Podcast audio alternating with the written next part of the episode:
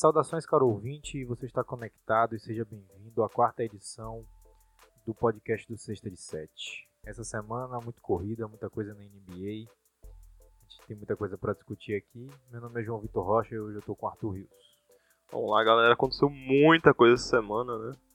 Saíram algumas revelações por parte da NBA. É. Muitas tretas, né? E... A NBA está zero dias e zero semanas, sem ser dramática demais.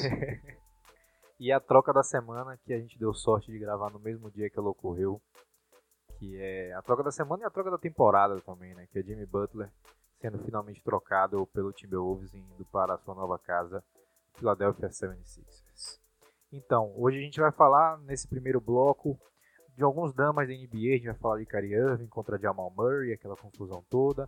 Vamos falar do tanque do Suns, vamos falar do coordenador ofensivo do Rockets que está de volta. Vamos falar do All-Star, que teve uma nova revelação. Defensivo do Rockets. Ah, defensivo, perdão. Vamos falar também no segundo bloco um pouco da troca de Jimmy Butler, nossas impressões e tudo mais. No terceiro e quarto bloco a gente vai falar do Indiana, do Bulls, do Blazers, do Bucks e do Hornets. Foi os times que a gente escolheu essa semana para dar uma aprofundada nos números, para não ficar aquela mesmice que se deixar a gente aqui é Thunder, Rockets e é Lakers toda semana. É. Então vamos o lá. clubismo. É, o clubismo não morre. Então vamos lá, pessoal. Vocês já sabem qual é o negócio, qual é o roteiro. Se você gostou do podcast, você ajuda bastante a gente divulgando o podcast no Twitter, no Facebook, ou então passando para aquele seu amigo que gosta de basquete. Vamos debater um pouco do basquete. Se você quiser mandar um e-mail para a gente, manda um e-mail no sexta7.gmail.com. No Twitter também. A gente já recebeu um e-mail essa semana, nosso primeiro e-mail. Vamos falar dele no final aí, que tem muita coisa interessante para chegar no sexta de 7. E agora vamos lá ao que interessa mesmo. Vamos começar esse primeiro bloco aí falando sobre basquete. Então, pessoal, para começar esse primeiro bloco de basquete, aí vamos entrar num território polêmico, bastante polêmico na NBA moderna, principalmente, que foi a confusão no jogo entre o Nuggets e o Celtics, entre Kyrie Irving e Jamal Murray. Jamal Murray teve uma noite espetacular de 48 pontos, a maior pontuação na carreira dele estava muito feliz e chegou no final do jogo lá, naquele momento em que chamam de garbage time, né? o, a hora do lixo, só entra a galera do terrão mesmo. E aí Jamal queria ir para 50 pontos e resolveu dar o último arremesso no estouro do relógio, o que muitos jogadores da NBA tratam como desrespeito. Kyrie Irving ficou um pouco chateado com essa situação. É, né? Você tá no acabou o jogo, né? O jogo não tá valendo mais nada, você só quer dar um boost no seu, nos seus stats, né? É. Você quer ganhar um, uma, uma manchete na, na ESPN, né? 50 pontos são 50 pontos. Né? Exatamente, é diferente de 48.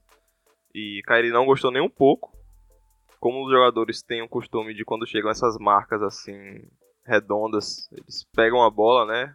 Levam para casa, guardam. É.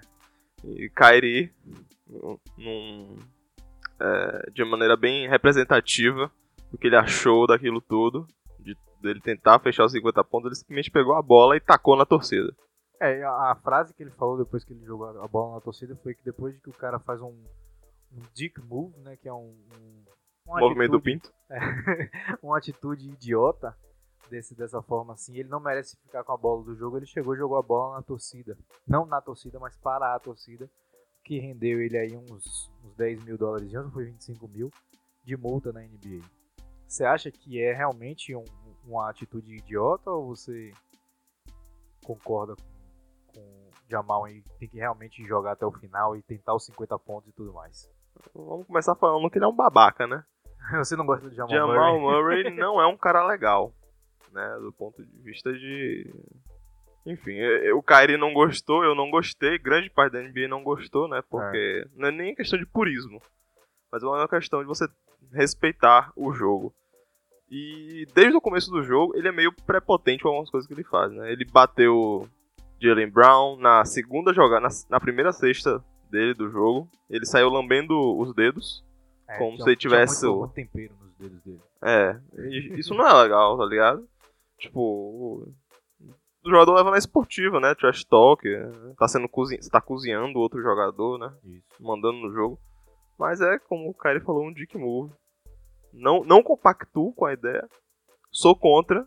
Mas também o Kairi não, não adianta nada, porque é que nem o nosso saudoso, saudosa lenda, Scalabrini fala. Daqui a 10 anos, Jamal Murray vai estar tá com a bola lá emoldurada na casa dele e ele vai hum. falar que é a bola do jogo. É. E ninguém vai contestar, porque ninguém vai lembrar. E é o cara do jogo também, não. Quem é que vai dizer que não é a bola do cara? É, exatamente. Mas também. Eu vi dois pontos a serem defendidos nesse negócio. O primeiro é que é realmente uma regra não escrita na NBA, né? E tipo, você já ganhou o jogo 48 pontos, por que, que você vai tentar aquele último arremesso? E eu vi o outro negócio, o outro ponto a defender de que assim, Kyrie não deveria ter ficado chateado porque o cara deu o arremesso para 50 pontos. Ele deveria ter ficado chateado porque o cara conseguiu marcar 48 pontos na cara dele. Então, se você não quer que o cara chegue a 50, não deixa o cara chegar até 48. Os analistas da ESPN falando essa frase milhares de vezes essa semana e é a frase que eu mais concordo. Agora eu acho que realmente é o que? Você tem Derrick Rose, o cara que foi MVP, e o primeiro jogo da carreira dele de 50 pontos foi agora, depois de sei lá quantas lesões, de quantos anos na, na, na, na NBA. E Jamal Murray é um cara que está no terceiro ou segundo ano dele na NBA e está tendo a oportunidade de fazer 50 pontos. Eu, no lugar dele, não vou mentir, que ia tentar aquela bola também, porque 48 é diferente de 50, 50 é 50 pontos, 48 é você chegou perto, então você não sabe qual é a próxima vez que você vai conseguir chegar numa marca dessa. Você tem Paul Pierce, Paul Pierce que é um, um grande é, é, cestinha da NBA, aí, um cara que marcava muitas bolas, e mesmo assim, poucos jogos de 50 pontos, se tiver jogo de 50 pontos. Então, realmente, você tem que dar um pouco de mola para Jamal, mas é, é, um pouco imaturo, realmente, depois, depois de estar tá ganhando o jogo e toda a situação que estava o jogo.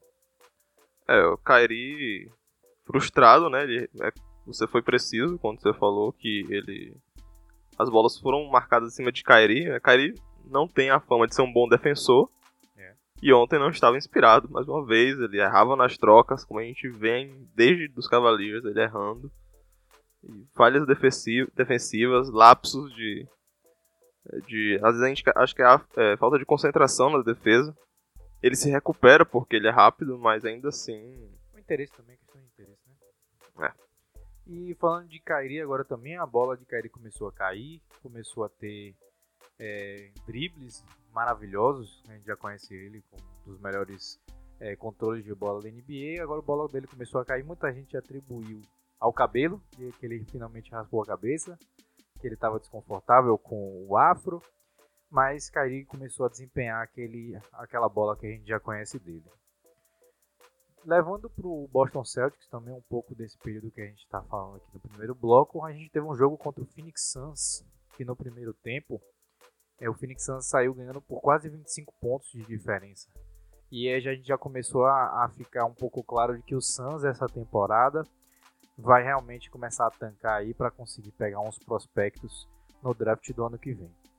O Boston conseguiu virar o jogo e ganhou com uma vantagem muito grande para quem estava perdendo por 25 no halftime e simplesmente pareceu de que o, o time do Suns desligou, não estava conseguindo fazer mais nada e a gente teve essa atuação aí um pouco que liga a luz vermelha no, no escritório de Adam Silver, o comissário da NBA, de que tem gente indo mal de propósito, o que é ilegal, entre aspas.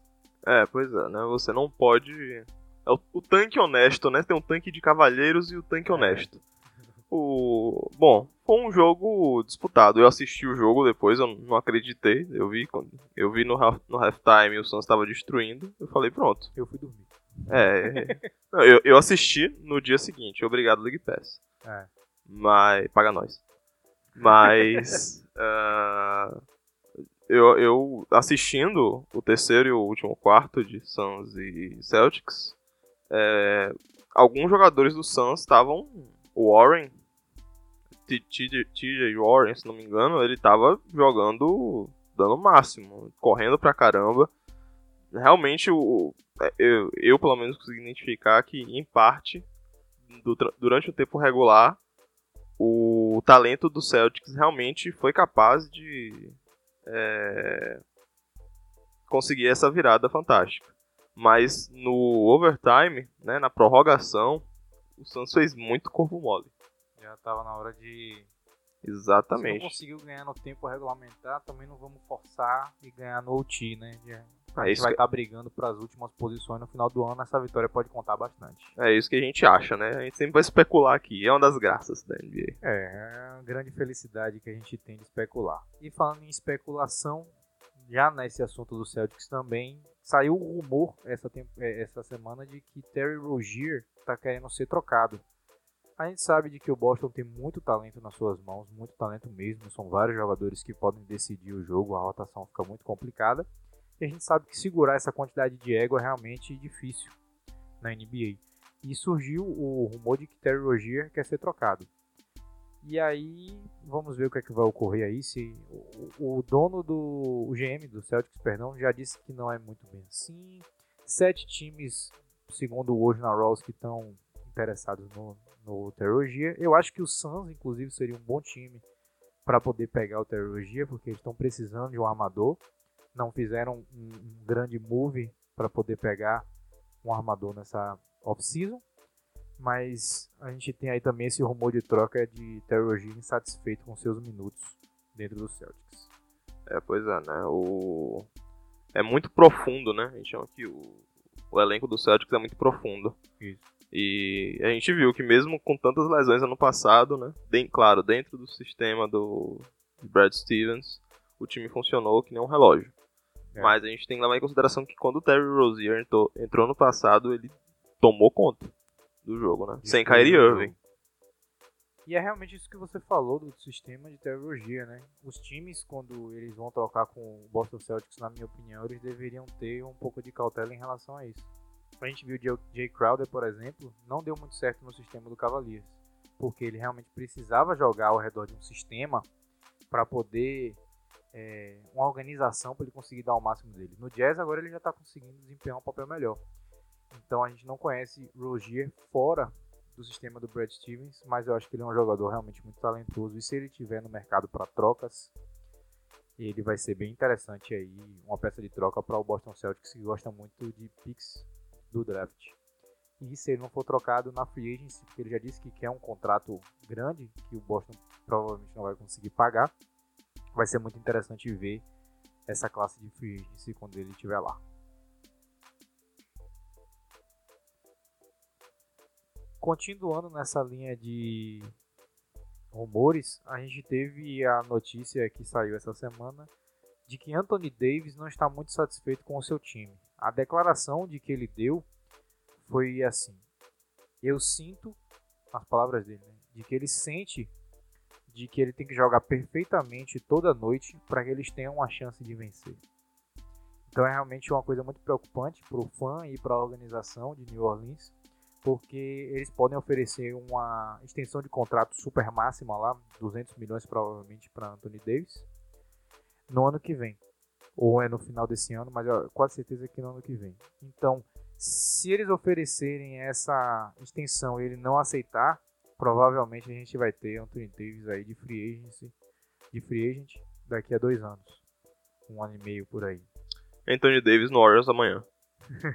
É, o pessoal tá falando no Lakers porque agora ele é do mesmo agente do LeBron James. Né? É, vamos ver aí. Enfim, é, vamos falar da realidade, né? É, o Pelicans tá jogando bem, né? Vamos lá. Julius Randle foi uma boa adição. Foi. Check. Holiday jogando muito bem. Check. Mirotic se reinventou, de certa maneira. Ele jogou bem, ele tava jogando bem no Bulls quando ele voltou. Sim, Do soco. Eu também ia falar do soco. É, jogou bem, tá jogando bem agora. Então é um time muito fechadinho. Ele caiu um pouco, mas tá, realmente já continua jogando bem. Agora, aquele negócio que a gente falou, que Anthony Davis precisa estar saudável para esse time, querendo ou não. E ele teve alguns problemas de lesões aí, machucou o ombro, passou quatro ou cinco jogos fora. Eu tenho ele no Fantasy, então eu fico realmente muito chateado quando ele se lesiona, porque ele coloca muitos pontos por jogo. É, Então a gente tem Anthony Davis realmente tirando, é, é, desfalcando esse time. E ele foi um cara que ele já falou de que ele quer ser que nem o Westbrook, quando o Westbrook ficou sozinho no time, naquela fase com o Oladipo e Sabonis, depois da saída de Kevin Durant. E ele disse que precisa ser que nem o Westbrook naquela fase carregar o time nas costas. Só que quando ele sai, o time não consegue fazer nada. Então isso tá deixando ele um pouco chateado. Isso. Mas qual é o ponto? Vamos lá, eu tô tentando fazer o advogado do diabo. Ele tá certo. O, o time tem que ser sustentável mesmo sem ele. Isso. Concorda com Porque isso? senão nunca vai conseguir fazer nada. Exatamente, é um time de NBA. Eles têm que, tá, tem que ter o plano de jogo, né? Pra combater os outros times. Tem que estar prontos pra jogar bem contra outros times. Exatamente. E serem com- minimamente competitivos mesmo sem ele, em quadra ou no jogo. Mas, sabendo disso, é. É uma conferência muito competitiva. Exatamente. E eu olhei o. A força, traduzindo grosseiramente, a força do calendário do Pelicans. Ah, sim, eu, eu sei qual é essa estatística. E ele- eles pegaram jogos truncados. Com o Anthony Davis fora. Então realmente já fica mais difícil do que seria com o Anthony Davis dentro de quadra. Exatamente. É, ou não, né? A gente sempre, sempre fica, tem essa incerteza. A É. incerteza ela existe. Porque ele sempre vai estar jogando bem, mas você não sabe ao redor dele se a galera vai estar na noite inspirada ou alguma coisa assim. A gente tem Holiday e Mirotic que estão desempenhando grandes funções. Mas e o resto do time e tudo mais, entende? É, o próprio Holiday. O Holiday tá metendo bola noite sim, noite também. É, Mas se tiver um back-to-back e o cara que é two-way, né, em grande parte do jogo, ele marca, ele faz pontos, participa muito ofensivamente E defensivamente. e defensivamente, o cara cansa, né? É, uma hora ele vai ter que abrir mão de alguma, algum dos dois lados. Realmente. E aí o time sofre. E o time também teve a, a, a, a perder o Alfred Payton, tá machucado. Que ele desempenhou um papel bastante interessante nos dois primeiros jogos. No primeiro jogo ele teve um triplo duplo, que foi aquele jogo que eles destruíram o Houston Rockets. Mas a gente tá aí esperando para ver o que, que acontece realmente com esse Pelicans. É- não é o desespero ainda, eles estão 5-6, caminhando pro 6-6 na temporada. Mas Conferência Oeste sabe como é. Anthony Davis, um jogador com o talento dele, o calibre dele, e você não quer perder no seu time. Então, realmente, a gente tem que ficar atento com esse tipo de rumor e esse tipo de insatisfação que o seu franchise player, o jogador da franquia, está sofrendo. Aproveitar que a gente falou de Westbrook, a gente tem que dar uma citadinha no Thunder, que realmente desencantou nessa temporada, agora já está jogando muito bem. São sete vitórias seguidas. E o que mais surpreende são as últimas duas vitórias que eles tiveram, inclusive uma vitória contra o Rockets. Já que o Westbrook se lesionou no jogo contra o Pelicans, há dois jogos atrás, quando eles estavam com cinco vitórias seguidas. E quando o Westbrook se lesiona no Thunder, a gente já sabe de que o Thunder vai perder muita força. Mas Dennis Schroeder vem jogando muito bem, Paul George já começou a pegar um ritmo de jogo, eles estão jogando muito bem. São sete vitórias seguidas nessa temporada agora para o Thunder, depois de começar 0-4 nesse início de temporada. É, tá tudo encaixando, né? Tá tudo clicando, né? E a defesa, né? Principalmente a defesa de perímetro, que é uma das melhores da NBA. Isso. E tá funcionando muito bem o time. Então, o torcedor pode esperar grandes coisas aí nos próximos. E principalmente sem Westbrook, né? Quando ele voltar.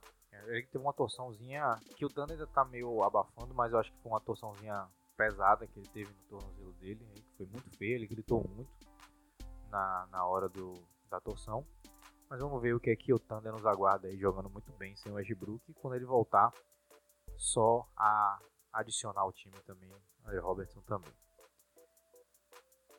Para fechar esse bloco, nós temos mais dois assuntos aí de relevância na NBA, que é o coordenador defensivo do Rockets resolveu sair da aposentadoria porque ele viu que o time estava realmente lamentável defensivamente, disse que vai voltar.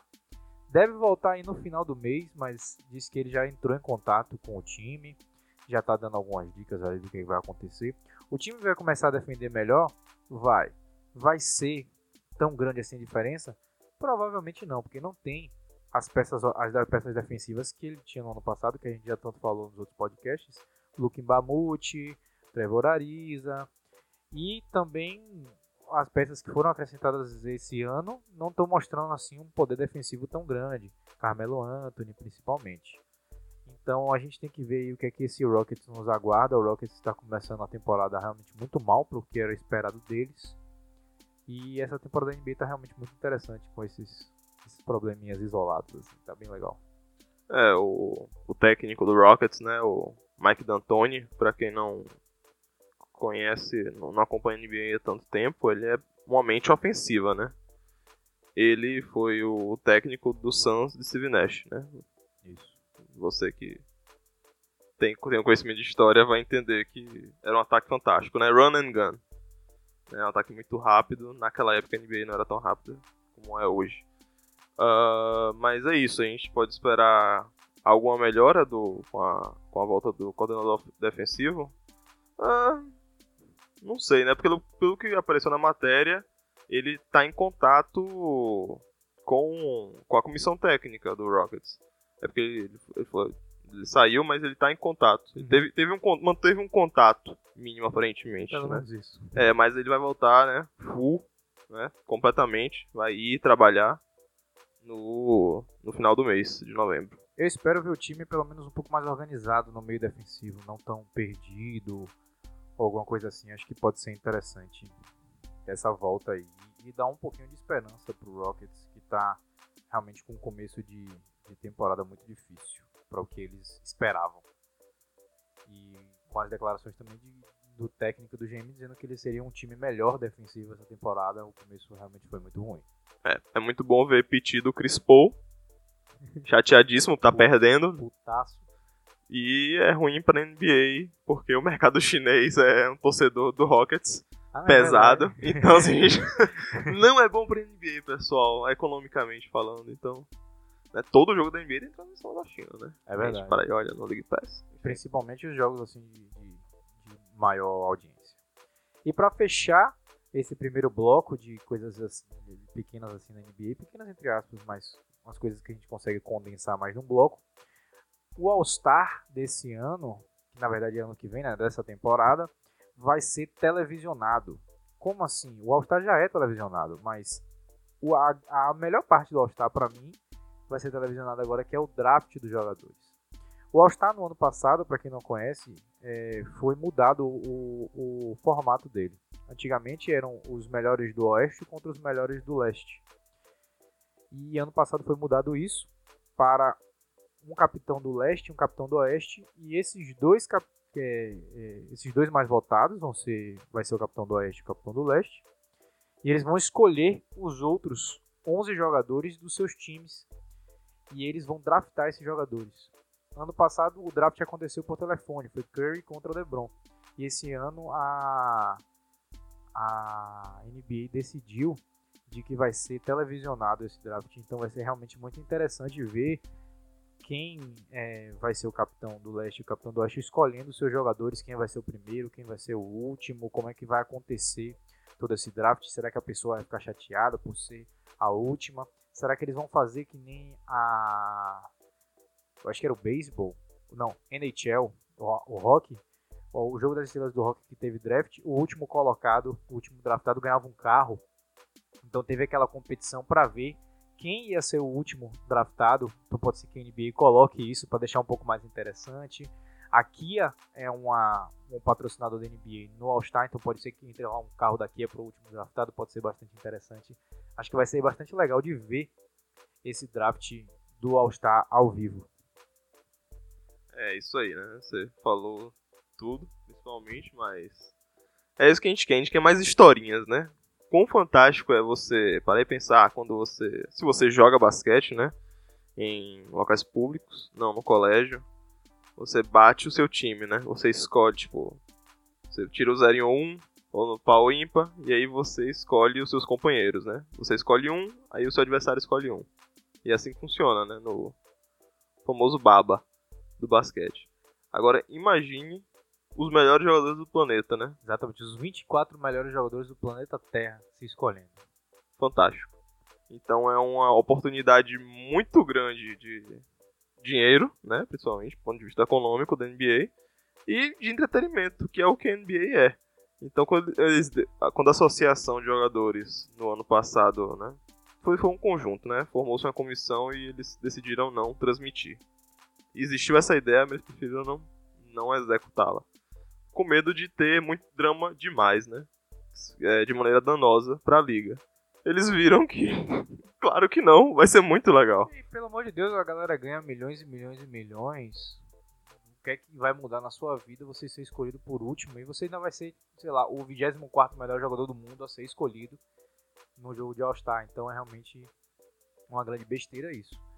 E aí vai entrar agora quem vai ser o capitão do Oeste. Porque no ano passado Curry foi do Oeste e LeBron foi do Leste, que são os dois realmente os dois jogadores mais famosos internacionalmente e nacionalmente na NBA. Só que agora os dois estão na Conferência Oeste. Então quem será que vai tomar essa frente no, no Oeste? Quem é que vai tomar o lugar de LeBron no Leste? Tem gente querendo colocar Embiid, que é famoso por falar mal das outras pessoas. Segundo ele, ele tem imóveis na, nas cabeças das pessoas, principalmente Andre Drummond. Então a gente quer realmente essa coisa, a gente quer a pessoa subindo no palco lá e descendo o cacete em todo mundo, falando eu não vou escolher ele porque ele não sabe defender, ou então porque ele sabe atacar. Claro que provavelmente não vai ser assim, mas. Não, ele é vai muito, falar um nomezinho. Mas é muito interessante pensar, né? Exatamente, o subtendido vai ser. É, exatamente, as risadas. Muito mais interessante. E outra coisa também, se você coloca o draft uma semana antes do jogo, você dá um tempo no trash talk ali no Twitter. A galera gosta no Instagram. Exatamente. Então vai ser realmente. Vai ferver, né? É. é isso. Né, mas tipo, pra pensar quem vai ser o capitão né, do, do lado oeste, né, esperar, você pensar a popularidade de LeBron, que é gigante. Isso. No Lakers, você acha que alguém consegue, você acha que Curry consegue bater na É quantidade de votos? Nos votos brutos do ano passado, o LeBron ainda tava realmente ganhando. Só que o Warriors é o Warriors. né? Eu não duvido, os caras estão jogando muita bola, eles Ah. levam, eles trazem uma, uma grande quantidade de fãs que eles vêm trazendo ao longo da, da NBA aí. Mas o torcedor do Lakers é... É, a galera do Lakers é meio maluca mesmo. vai entrar todo dia pra votar. todo dia. Então vamos ver o que, é que a NBA nos reserva nesse All-Star que promete ser bastante interessante. Se você conseguir dar uma olhada nesse draft, eu acho que vai ser uma coisa a, a se assistir e dar muitas risadas aí com as entrelinhas e as indiretas que vão rolar ao longo do draft.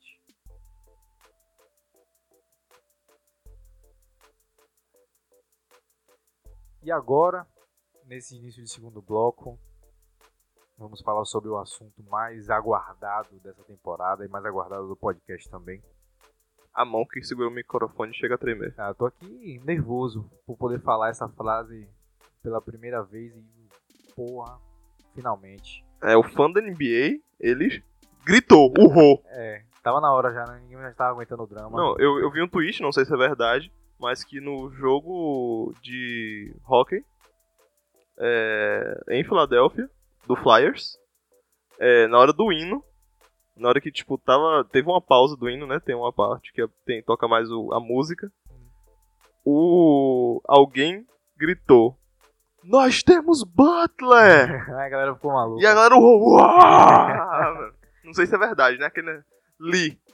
Não, não comprovei. Mas, Mas é o que é, resume bem. mas a galera de Filadélfia é realmente louca, a gente já viu, Super Bowl, a torcida é realmente muito fanática. Então a gente pode pelo menos imaginar de que realmente é verdade. Se, se fosse, sei lá, em Sacramento, eu diria que talvez não fosse verdade.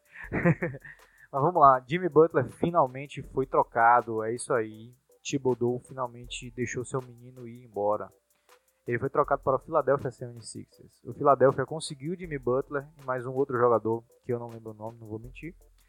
E Minnesota ganhou Dario Saric, Robert Covington, Jared Bayless e a pique de segundo round de 2022, se eu não me engano. A pique não vai ser tão interessante assim, provavelmente vai virar peça de troca mais pra frente para poder é, completar um elenco, alguma coisa assim. Mas eu acho de que a troca veio muito interessante pro Philadelphia também.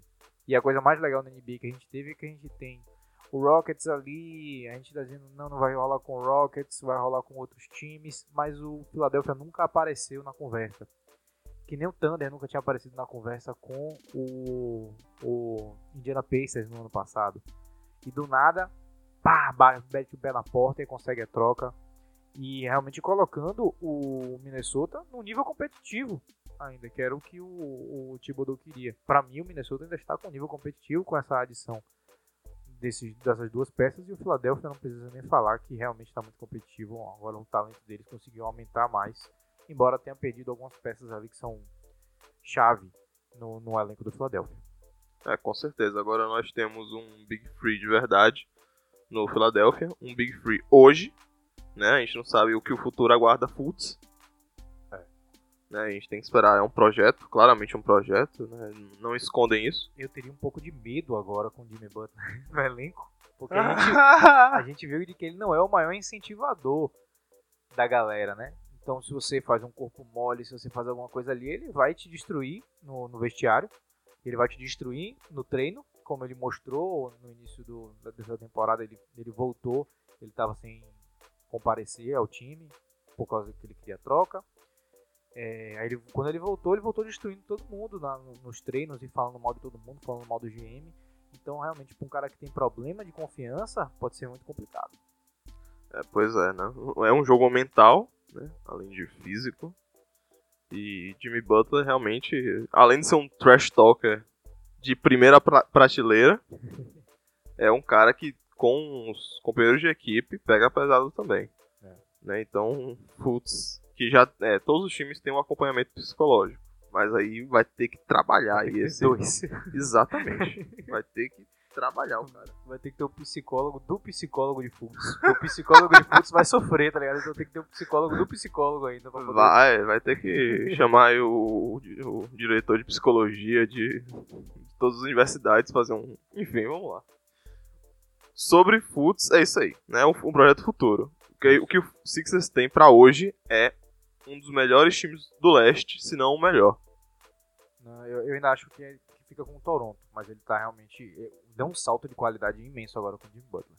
Exato, então nós temos esse leste de um ano para outro ultra fucking competitivo. Ganharam Kawhi Leonard pois e Jimmy é. Butler em uma temporada só. Fantástico. É. Fantástico. Agora o leste não é mais o leste. Talvez não seja mais o leste. Exatamente. A gente também tem que dar um pouco de crédito para Thibodeau que é, é o técnico IGM do, do Timberwolves, e ele conseguiu trocar Jimmy Butler para o leste. Ele tirou o Jimmy Butler da sua conferência. Porque você colocar um cara desse competitivo na mesma conferência que você, é realmente suicídio. Assim como o Spurs fez com o Kawhi Leonard quando trocou também.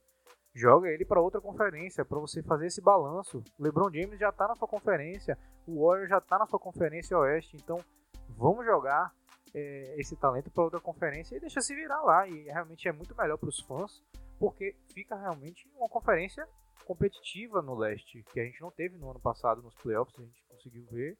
Já foi um pouquinho mais competitiva aqui há dois anos atrás, mas ainda não era tão competitivo assim. É, pois é, né? O, quando houve especulações de troca do Kawhi, por exemplo, nunca que o, que o Spurs trocaria para o Lakers. A rivalidade, você tá trocando para alguém que é seu concorrente histórico e possivelmente direto. Pois é, não pode fazer isso. E essa adição desses dois caras no Timberwolves, você acha que vai ser um, um, um encaixe bom? Vamos lá, né? A gente meio tem que pensar a questão de minutagem. É, Jimmy Butler é até o dia de hoje, sábado, né?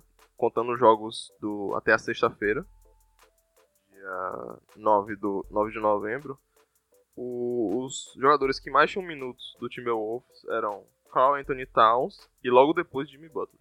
A gente sabe que é uma característica dos times de que Thibodeau é técnico, né? Que ele realmente ele, ele exige muito dos seus melhores jogadores.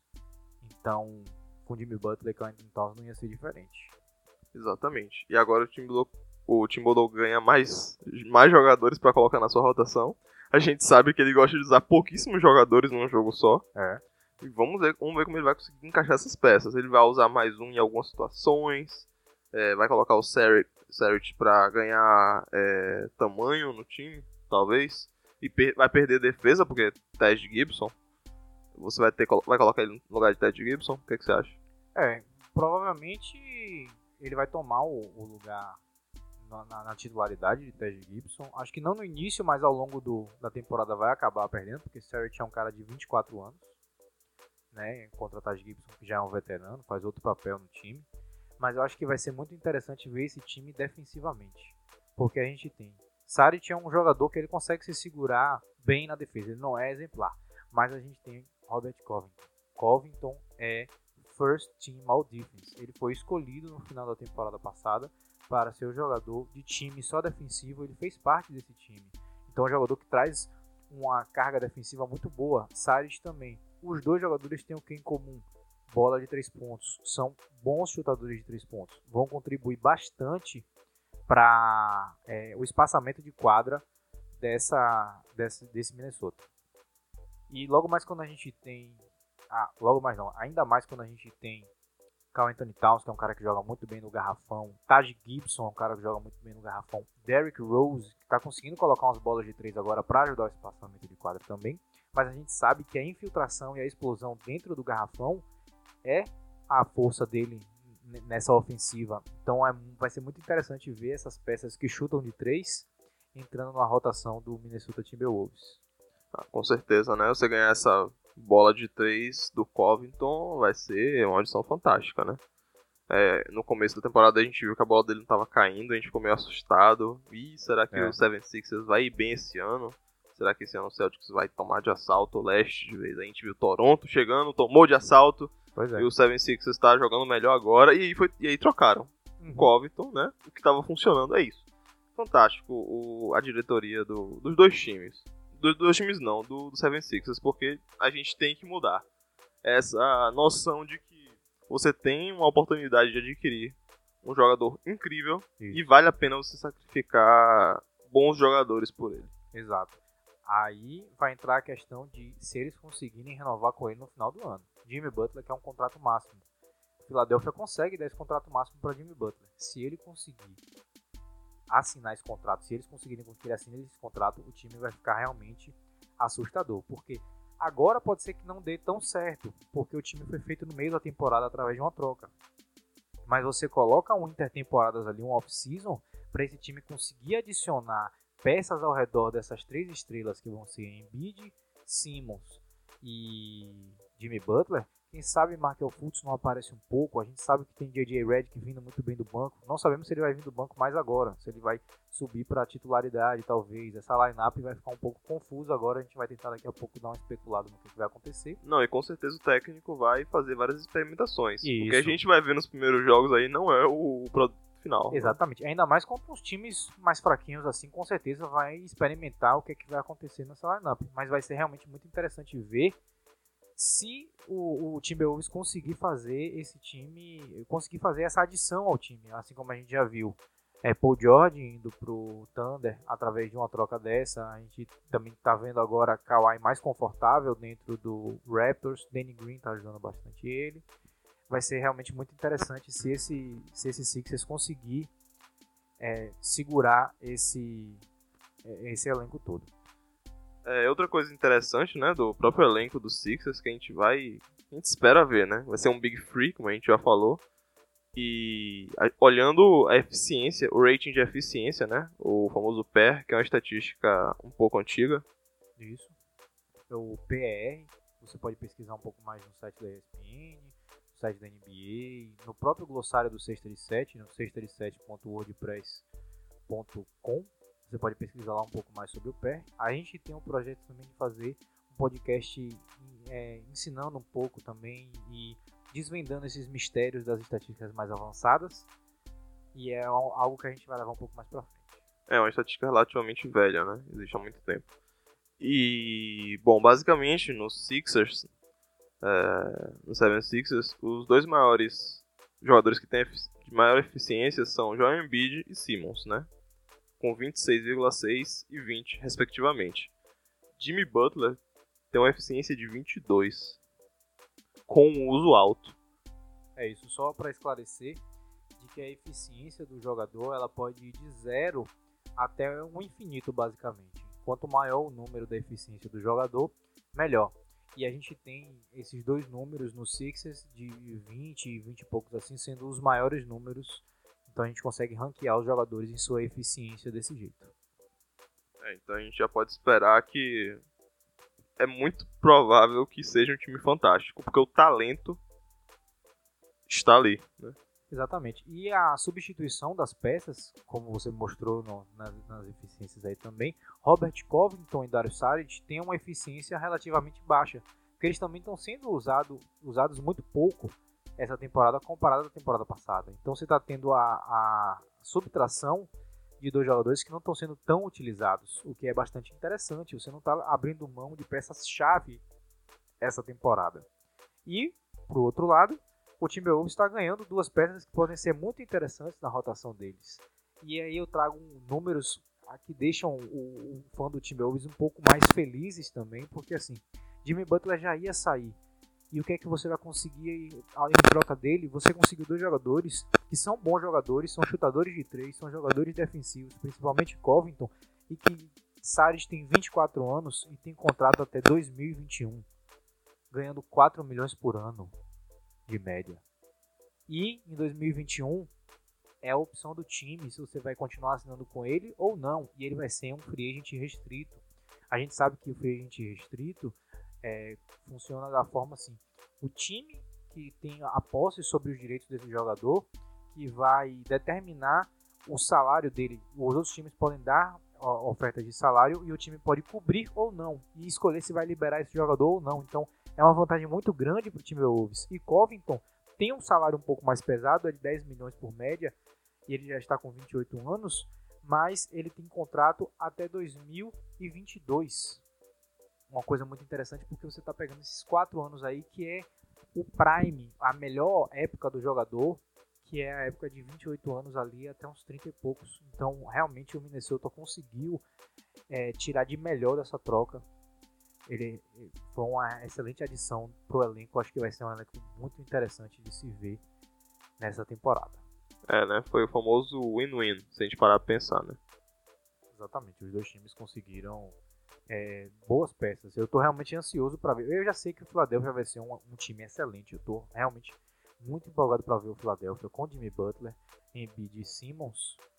Mas eu estou mais ansioso ainda para ver o que o Timberwolves consegue fazer com essas duas peças, com Derrick Rose jogando muita bola essa temporada, realmente conseguiu encontrar seu lugar, o que ele vai fazer com Carl Anthony Towns, o que ele vai fazer com Andrew Wiggins, é, o espaçamento de quadra, o que é que Thibodeau vai conseguir fazer para tentar salvar o seu emprego que está realmente prejudicado essa temporada, graças ao, aos dramas que cercaram Minnesota. E para fechar esse segundo bloco do podcast, é, vamos falar agora da adição mais recente dos Lakers, que foi a adição do Tyson Chandler, que é antigo conhecido do fã da NBA, foi campeão com o Dallas Mavericks histórico Dallas Mavericks que Dirk Nowitzki carregou até os playoffs, ganhou do Miami Heat de LeBron James. Ele foi o, o, jogador defensivo do ano de 2011, 2012, se eu não me engano agora, mas foi nessa faixa de data.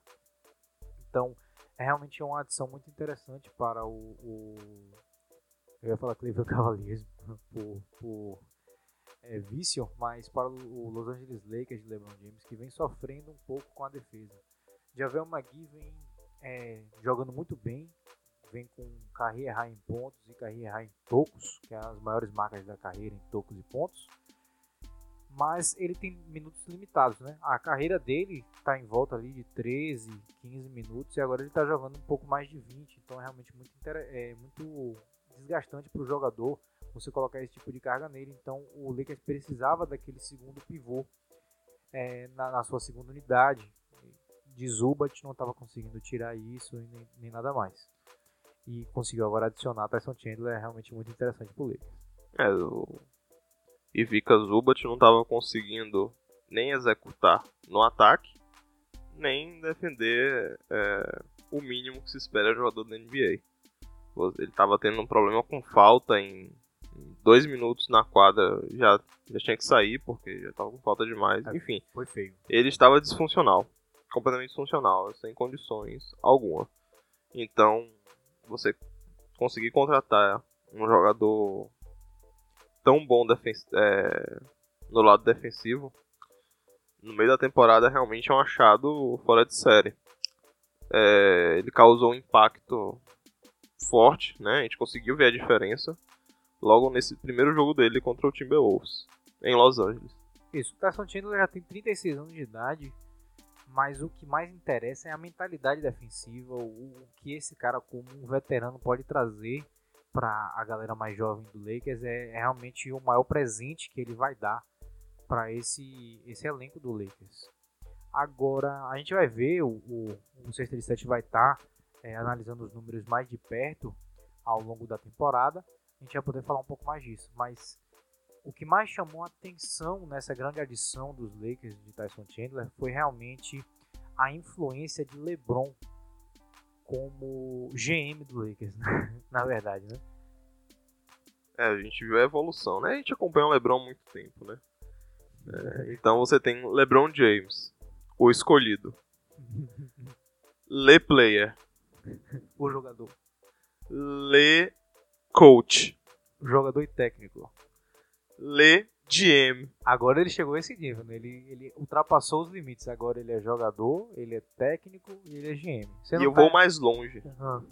Owner. Agora é dono também. Só falta ele comprar ali uma parcela do Lakers. Enquanto ele tá jogando ainda, né? Exatamente. Se você não entendeu muito bem o que a gente tá falando, é assim.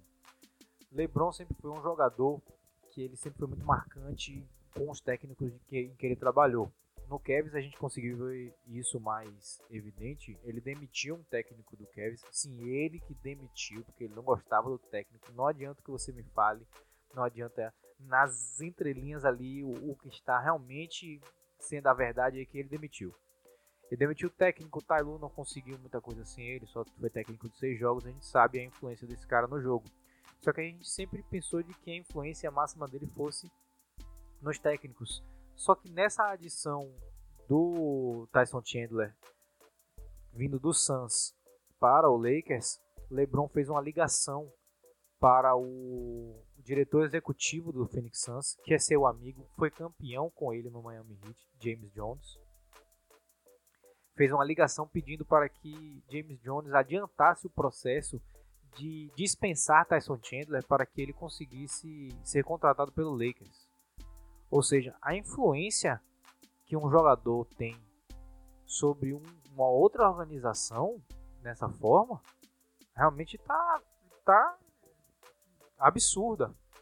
A NBA vai olhar isso a, a fundo e com certeza vai vir uma punição aí. É, a gente parando para pensar no ponto de vista, a gente já comentou hoje da, tro da troca bombástica na temporada, né, do Jimmy Butler indo pro 76ers e a gente vendo que o, o Tim Thibodeau enviou um dos seus melhores jogadores para a Conferência Leste. E a gente vê é, um jogador do Lakers, que é da divisão do Pacífico, né? Da, da Conferência Oeste. É, Chandler, dispensado pelo Suns, que faz parte da mesma divisão. Exatamente. Ou seja, não é nem a mesma conferência, é, é a divisão.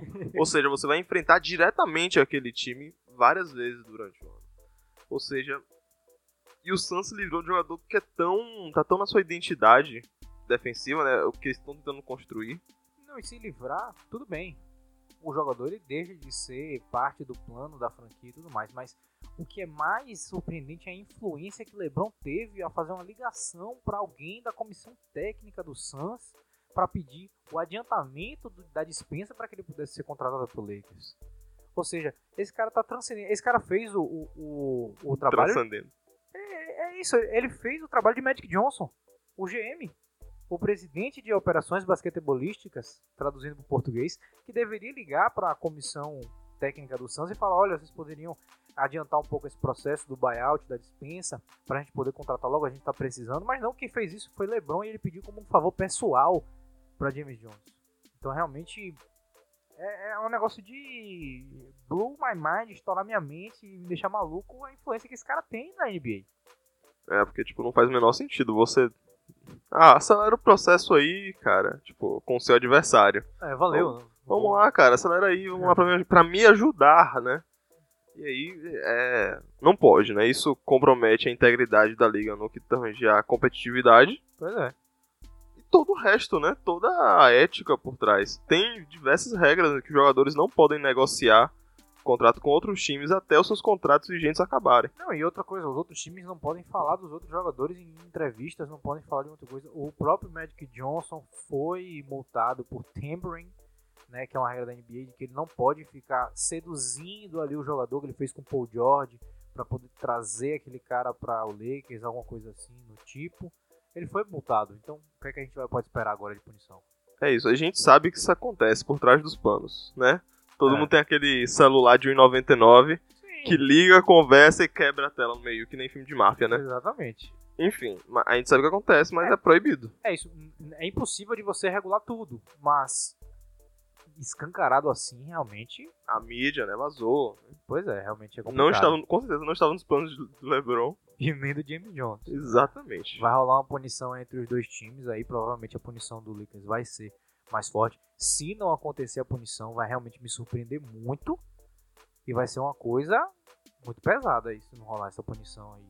O privilégio que o Lakers vai estar recebendo.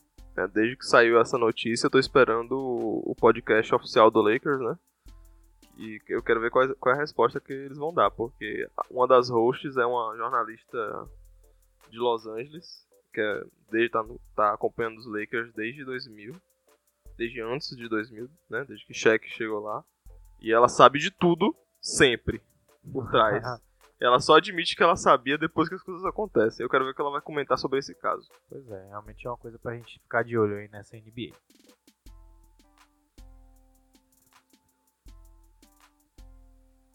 E agora, para finalizar o podcast, vamos ao terceiro bloco, onde a gente analisa alguns dos times que jogaram interessante essa semana, ou que a gente realmente quis, porque senão a gente ia ficar na mesmice, falando dos mesmos times toda semana. Hoje a gente escolheu o Indiana, o Bulls, o Blazers, o Bucks e o Hornets para falar.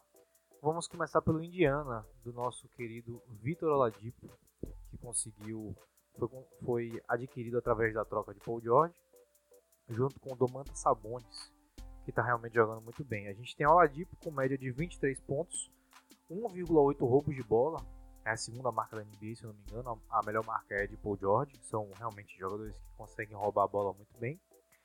4,8 assistências e chutando 34% da linha de 3 pontos.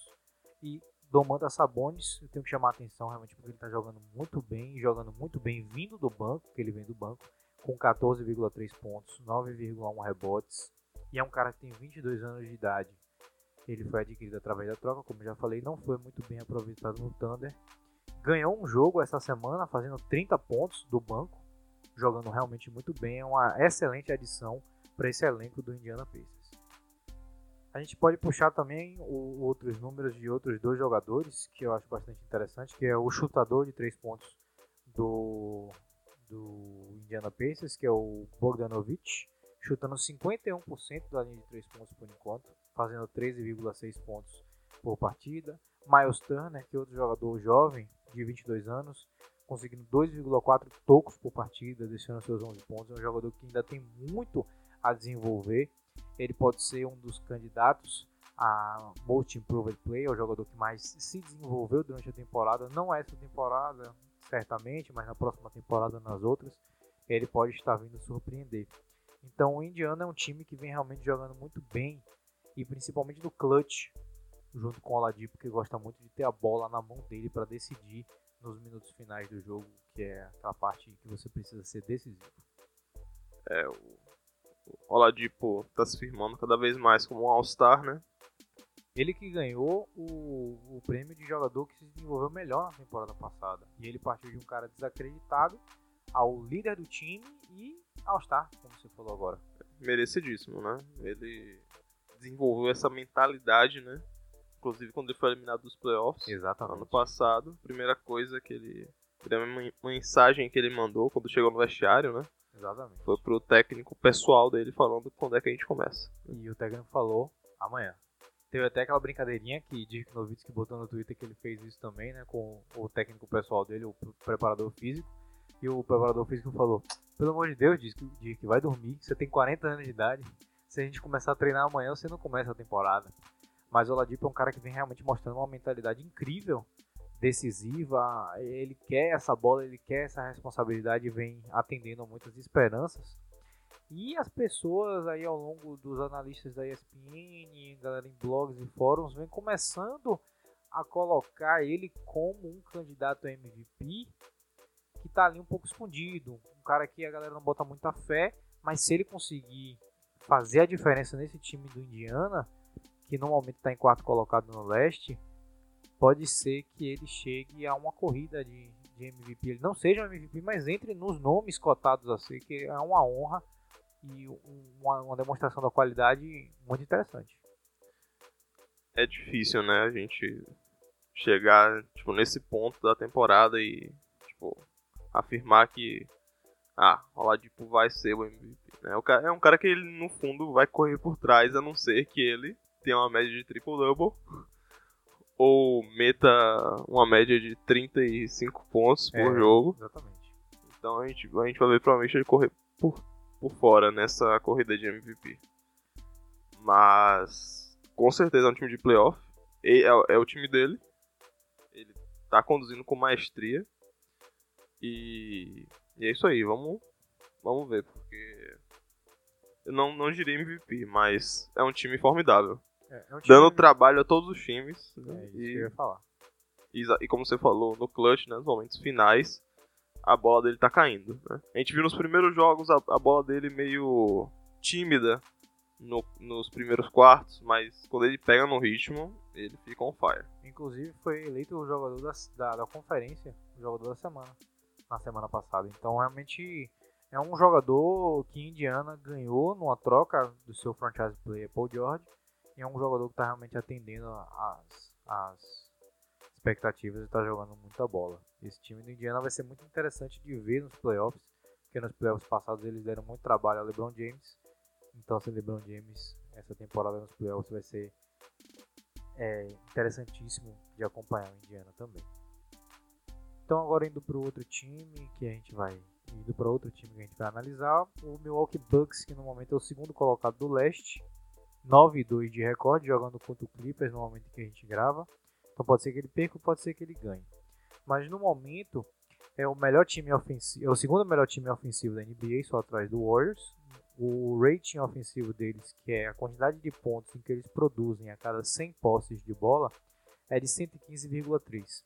E o rating defensivo, que é a mesma coisa, só que para o lado defensivo, ou seja, a quantidade de pontos que eles permitem, é de 102.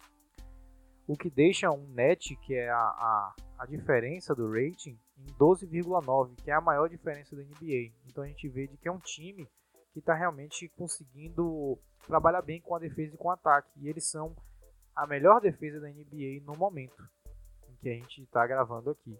E eles são top 5 na liga na defesa em defender pontos dos turnovers adversários, pontos no garrafão, pontos do fast break contra-ataque adversário e pontos de segunda chance do adversário.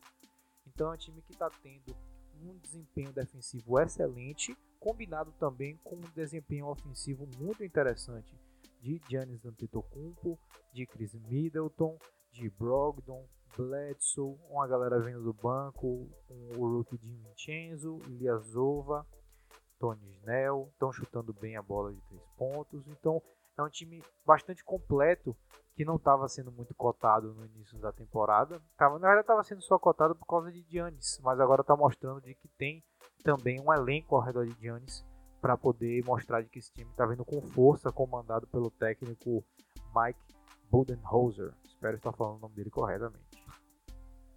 É, o Bucks é um time que vem forte, né? É, a gente para pensar na discussão que a gente teve se o Oladipo é, tem chance de ser MVP, eu é. diria que Giannis Antetokounmpo tem uma chance muito maior de ser MVP. Chances reais de ser MVP, ainda mais porque ele tá jogando todos os jogos, só descansou um jogo. Exatamente, a gente pode colocar ele mais forte na conversa, a gente pode investir mais fichas nele. Uh, enfim, é a gente vai separar uma pauta no podcast que vem só pra falar de MVP nessa primeira parcela de campeonato, porque a gente tem que falar do Anthony Davis também. Boa. A gente tem que citar que o Harden não tá tão bem assim. Uhum. LeBron não tá colocando números tão expressivos assim. Como né? o basquete de novembro. Exato. Então, mas sobre, continuando sobre o Bucks, é, é um elenco bem fechadinho, né? A gente consegue ver é, a utilização de todas as peças de maneira otimizada. E claro que é um time construído ao redor do grego também, né?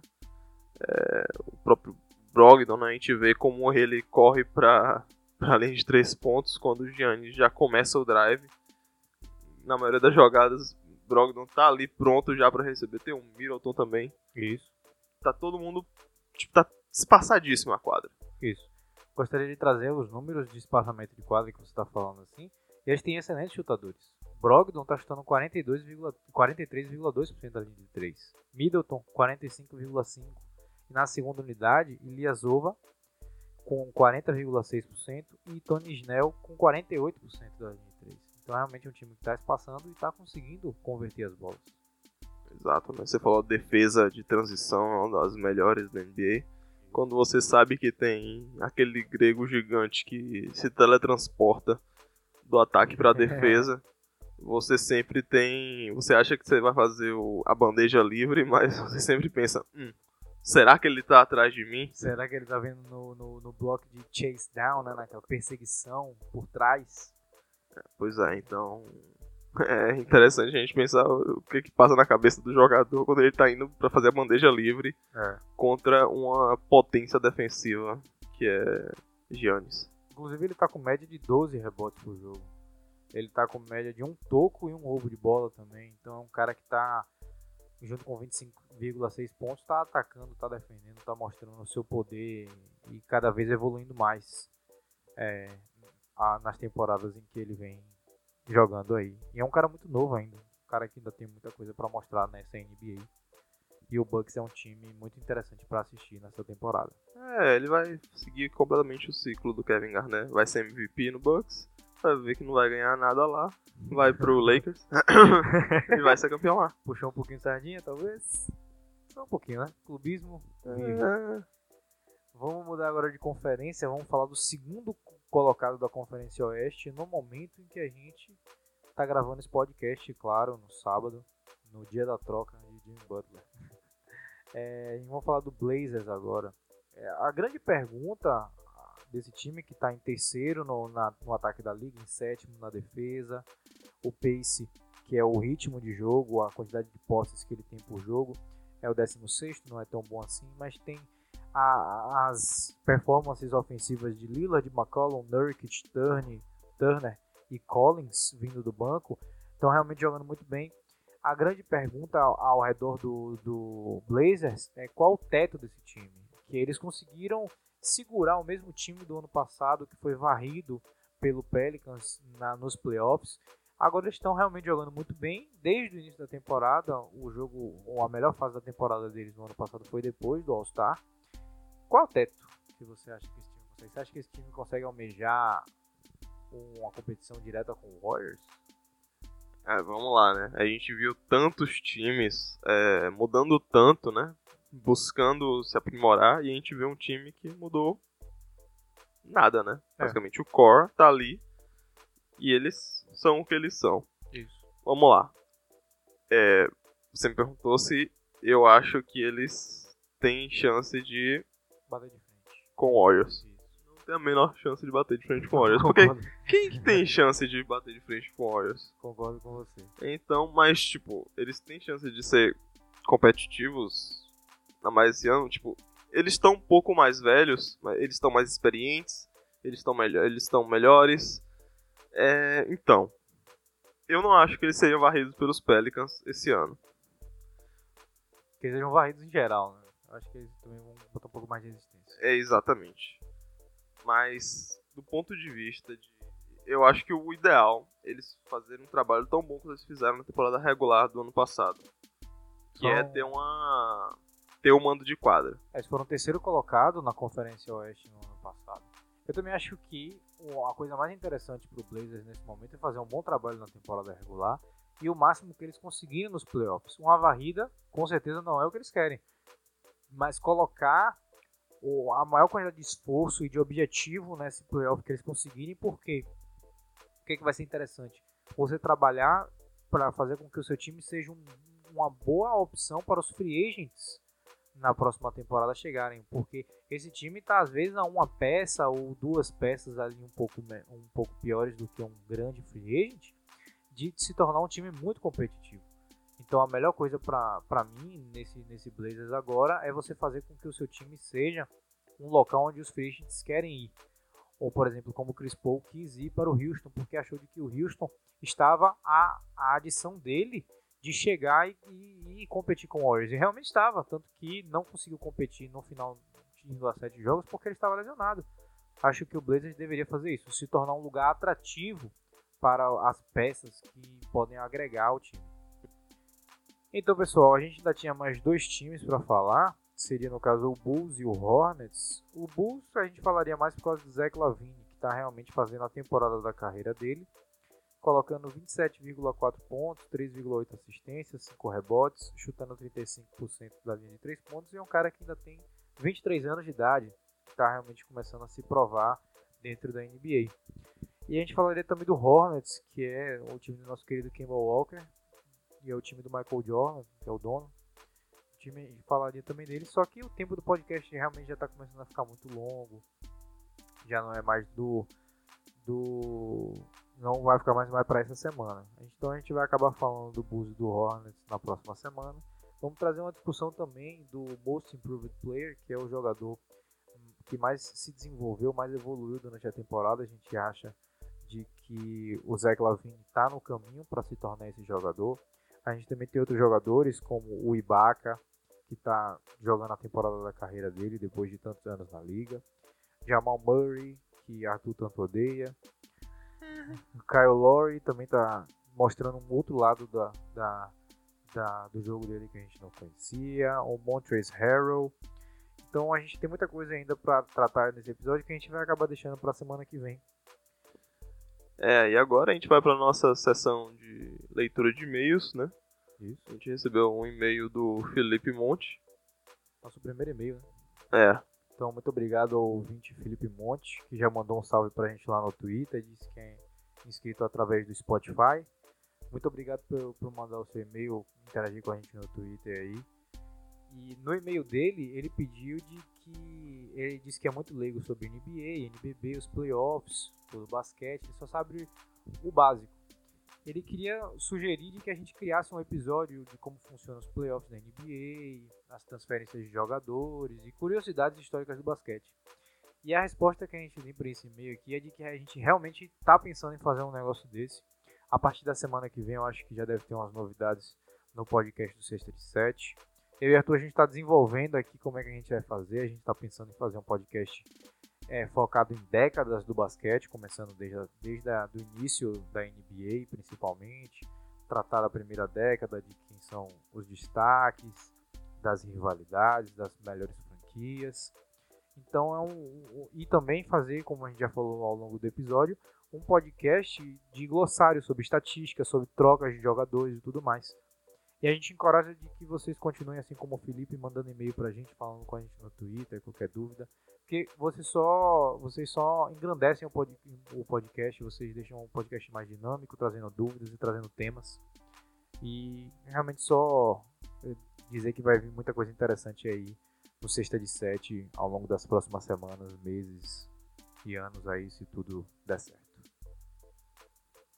Bom, é isso aí, galera. É, manda e-mail pra gente, né? Continue mandando. O próprio Felipe, se ficar mais confortável em mandar e-mail pra gente, ou na própria DM, né? Isso, tudo mas, tá aberto lá. Mas manda e-mail pra gente no sexta de sete, arroba gmail.com. Bom, segue a gente no Twitter também. Vamos discutir basquete, vamos conversar sobre basquete. Se você gostou do podcast, dá aquela divulgada, mostra para alguém que você gosta também de basquete junto com a gente, que a nossa intenção é discutir basquete e difundir esse esporte cada vez mais. E é isso aí, galera, por essa semana. Estamos muito bem de basquete em muitos temas, alguns ficaram para semana que vem, mas o que importa é sempre estar conversando sobre basquete. Então é isso aí, pessoal. Ficamos aqui por essa semana. Muito obrigado a você que ouviu, muito obrigado a você que divulgou. Estamos juntos até semana que vem. Vamos falar sobre basquete. Vamos lá, galera. Falou, até mais. Aquele abraço.